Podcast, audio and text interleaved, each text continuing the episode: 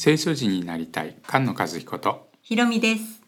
明日11日は復活祭ですねそうですね。キリストが復活した日とうんいうことですけれど、福音書にもあるように杉越の祭りの時とはい。いうことですよね、うん。杉越の祭りの時だってことは知ってるんですけど、うん復活した日は初穂の日だ初穂の日なんですよね。初穂の日だって言ってうんピンとくる人はうん。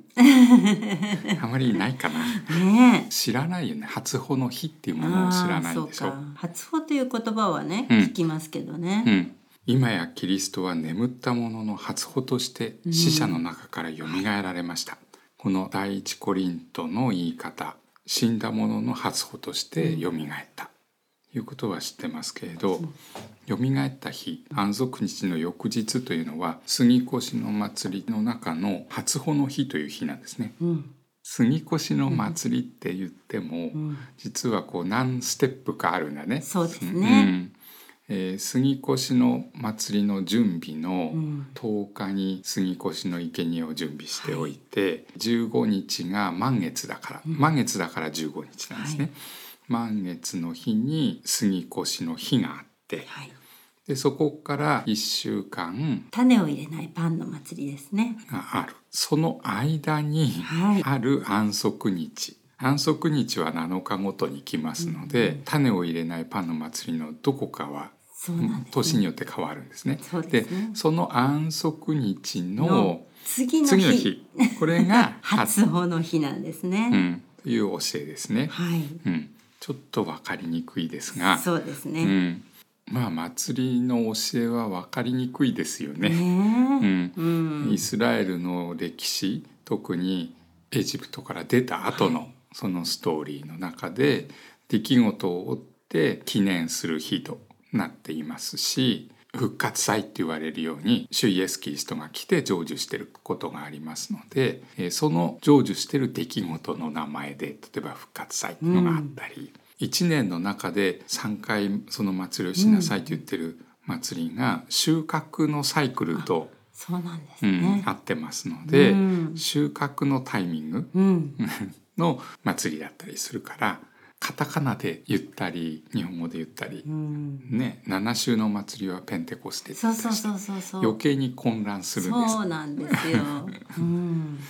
ただこの初穂の祭りというのがとっても大切な日でうん杉越の日から始まるので杉越の祭りと言ったり、えー種を入れないパンの祭りってこれ同じ祭りなんですけれど複数の言い方ありますよね。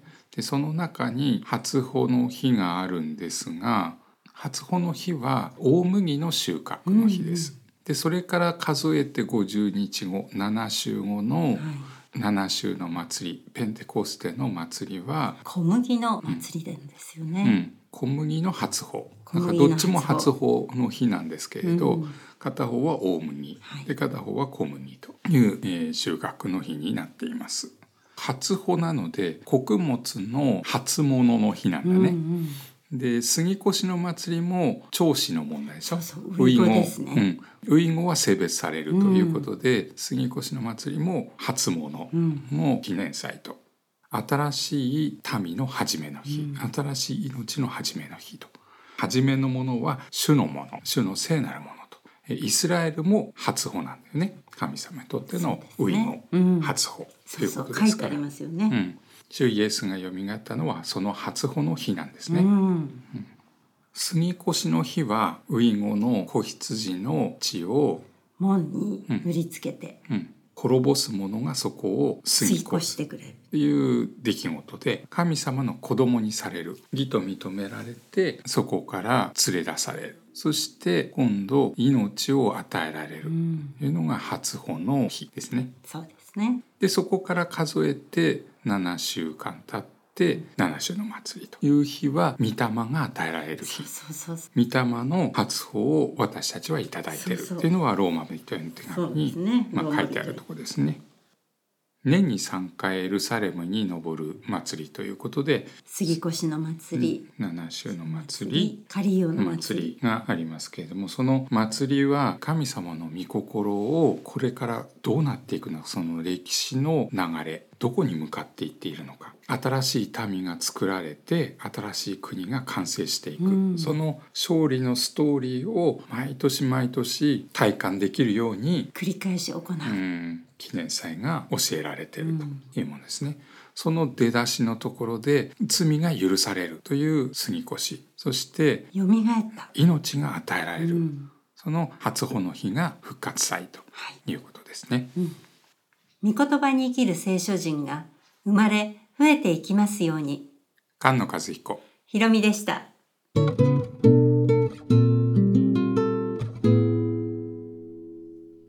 組の LINE 公式アカウントができました。友達追加すると配信案内が届きます。